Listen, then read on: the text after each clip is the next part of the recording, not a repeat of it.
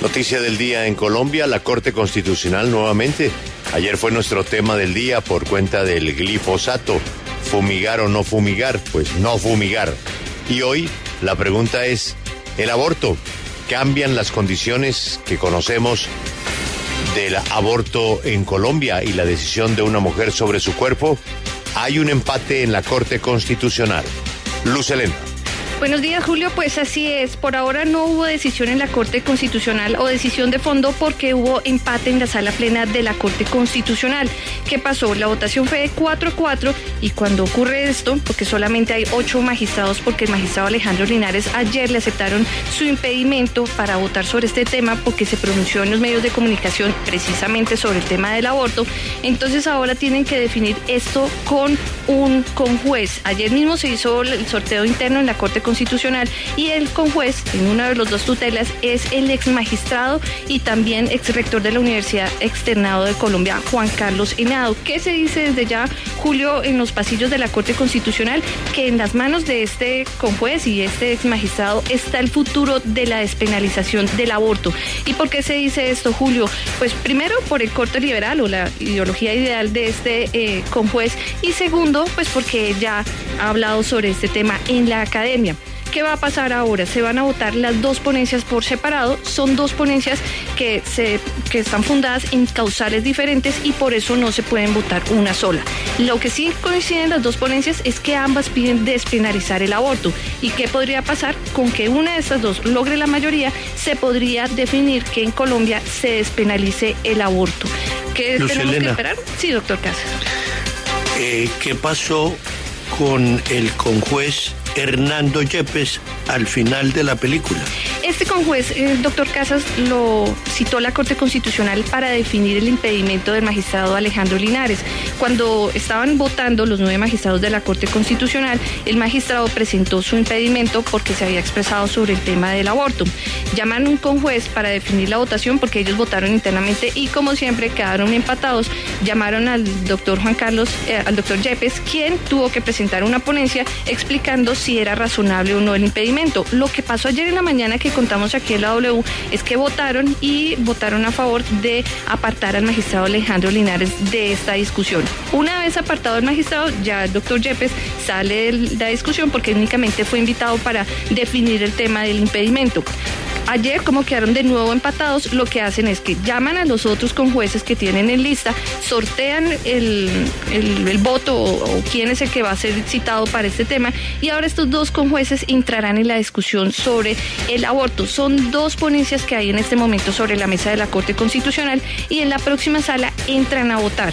Entonces, por eso es tan importante el voto de estos dos, porque van a ser decisivos. Luz Elena, llama la atención. Ah, señor.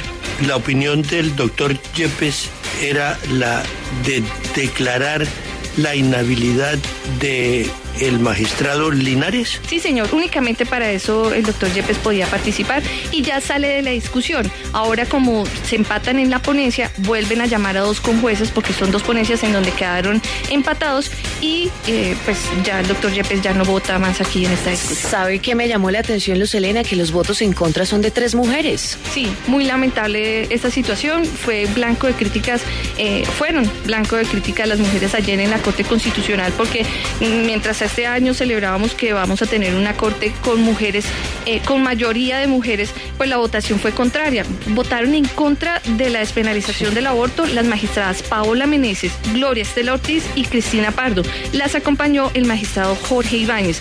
Por su parte, a favor de las ponencias para despenalizar el aborto, estuvieron los magistrados, la magistrada Diana Fajardo, la única mujer que apoyó esto, Antonio José Lizarazo, José Fernando Reyes y Alberto Rojas. Por eso fue que no hubo un consenso, porque se empataron eh, se empató la votación de las dos ponencias. Entonces, por eso ahora llaman a conjueces y serán los conjueces quienes definan la votación. ¿Qué se dice? Pues que por el lado del doctor Juan Carlos Senado podría haber luz verde para que se despenalice el aborto en Colombia. Sin embargo, ahora falta que llegue a la votación. Pero si se podría dar un titular en este momento, es que en este momento la despenalización del aborto en Colombia está en manos del magistrado, ex magistrado de la Corte Constitucional y ex rector de la Universidad del Externado, Juan Carlos Sino. no es muy difícil adivinar qué piensa él, ¿no? No, él es de corte liberal, Julio, y podría uno estar, o podríamos estar las mujeres con la esperanza de que se despenalice el aborto. ¿Y por qué lo digo yo, Julio? Porque una de estas dos demandas propone que se mantenga el derecho a la igualdad. Y es que actualmente en Colombia a las mujeres, a nosotras las mujeres, si decimos interrumpir voluntariamente el embarazo, tenemos que pagar ir a la cárcel. Y en cambio a nuestras parejas no les pasa nada. Al hombre que acompaña a la mujer para fecundar un, un bebé, entonces él sí queda libre. Y esa es la, ese es el argumento como en Argentina, que sí lo apoyaron los jueces allí, es que las mujeres no tienen que pagar cárcel solamente ellas. Entonces, ¿qué dice la Corte? Esto es derecho a la igualdad. Si el hombre no va a la cárcel, la mujer no tendría por qué pagar esto cuando el hijo se forma entre dos. Bueno, es un tema delicadísimo, Lucelena, porque hay opiniones para todos los gustos, inclusive, como usted misma ha notado, en el mundo de las mujeres, ¿no? Sí, la verdad sí, Julio. O sea, Sí, hay mujeres- es muy, muy extraño. Hay mujeres que no piensan como ustedes. Sí, sí. No, no es extraño. Pues lo es que un pasa es derecho que- que... tienen sobre tener, sobre el particular para tener una opinión. Lo que No pasa es es, que extraño. una vez aprobado el aborto, Julio, no quiere decir que todas las mujeres estén condenadas a abortar. es No, para que, no es una obligación tampoco. ¿Cuál es la realidad? Que actualmente una mujer que quiere interrumpir voluntaria su embarazo, eh, voluntariamente su embarazo y no está dentro de las tres causales. que le permiten interrumpirlo, pues le toca irse por vías ocultas. Y cuando recurren a esos hospitales de garaje lo más probable es que corra peligro su vida.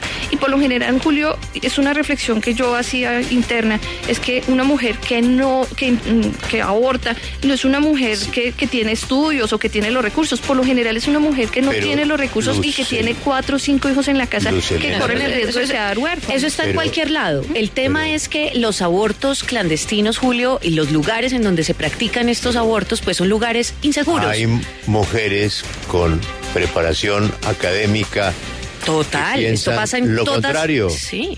piensan lo contrario. Sí, Julio, y estar a favor de la despenalización del aborto no es estar a favor del aborto, es estar a favor de que se legalice Pero- pero un, sistema mujeres, de salud para no, pero, pero, Y pero es hay que cuando mujeres- uno hay que cuando- respetar también la posición de mujeres claro, que consideran es que, que, lo, no. lo estamos respetando. Lo que pasa es que cuando por fin eh, estamos ante una corte en donde la mayoría son mujeres y cuando por fin hay mujeres es que, que es- están hablando de lo que de lo que pasa ¿qué en el cuerpo de una mujer, Pero, María pues se espera ¿qué- una, qué una cosa distinta. Pero Julio. ¿qué hacemos si ellas no piensan así? No. ¿Qué hacemos? Pues claro, respetamos a, las, a, las- a la corte. Es- no, no hay nada más que hacer. Ellas no piensan como ustedes. Y, y hay una diferencia que ellas sí definen, sí votan, porque están en la corte. Sí, claro. Eso sí, no hay nada que hacer. Respetar. Respetar. Sí.